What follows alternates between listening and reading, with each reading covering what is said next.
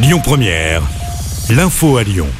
Bonjour Christophe et bonjour à tous. Le mois de la diversité culinaire s'ouvre aujourd'hui et ça se passe à la Cité internationale de la gastronomie de Lyon qui accueille Washoku, une expo inédite autour de la gastronomie japonaise.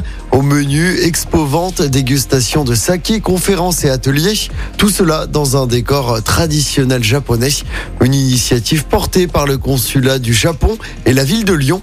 Jérémy Camus, vice-président de la métropole délégué à l'agriculture et à l'alimentation, nous en parle.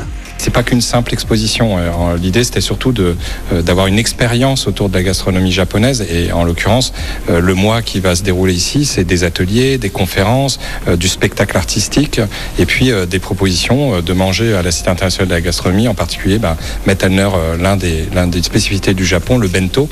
Et tous les jeudis, vous aurez un restaurant japonais installé à Lyon qui va proposer une formule bento à la Cité internationale de la gastronomie. Donc, c'était rendre aussi accessible aux Lyonnais la réelle gastronomie japonaise, la gastronomie de qualité et, peut-être pour certains la découvrir en fait.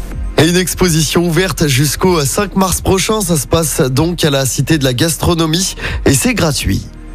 On enchaîne avec les prévisions de trafic pour le premier week-end des vacances d'hiver. Ce sera vert aujourd'hui et dimanche dans la région.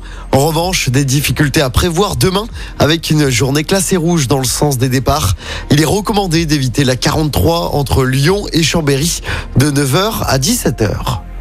Dans l'actualité également, une autopsie prévue tout à l'heure sur le corps de Siem. Cette jeune fille de 18 ans retrouvée morte dans une forêt. C'était dans la nuit de mercredi à hier dans le Gard. Le principal suspect, un homme de 39 ans, évoque une dispute. Il dit qu'il entretenait une liaison amoureuse avec la lycéenne. La famille de la victime dément cette version. Et puis l'hémorragie continue dans le prêt-à-porter. Après la liquidation de Camailleux, les placements en redressement judiciaire de Koukaï et de Gosport, c'est Pimki qui est menacé. L'enseigne pourrait fermer la moitié de ses magasins. Plus de 500 emplois concernés.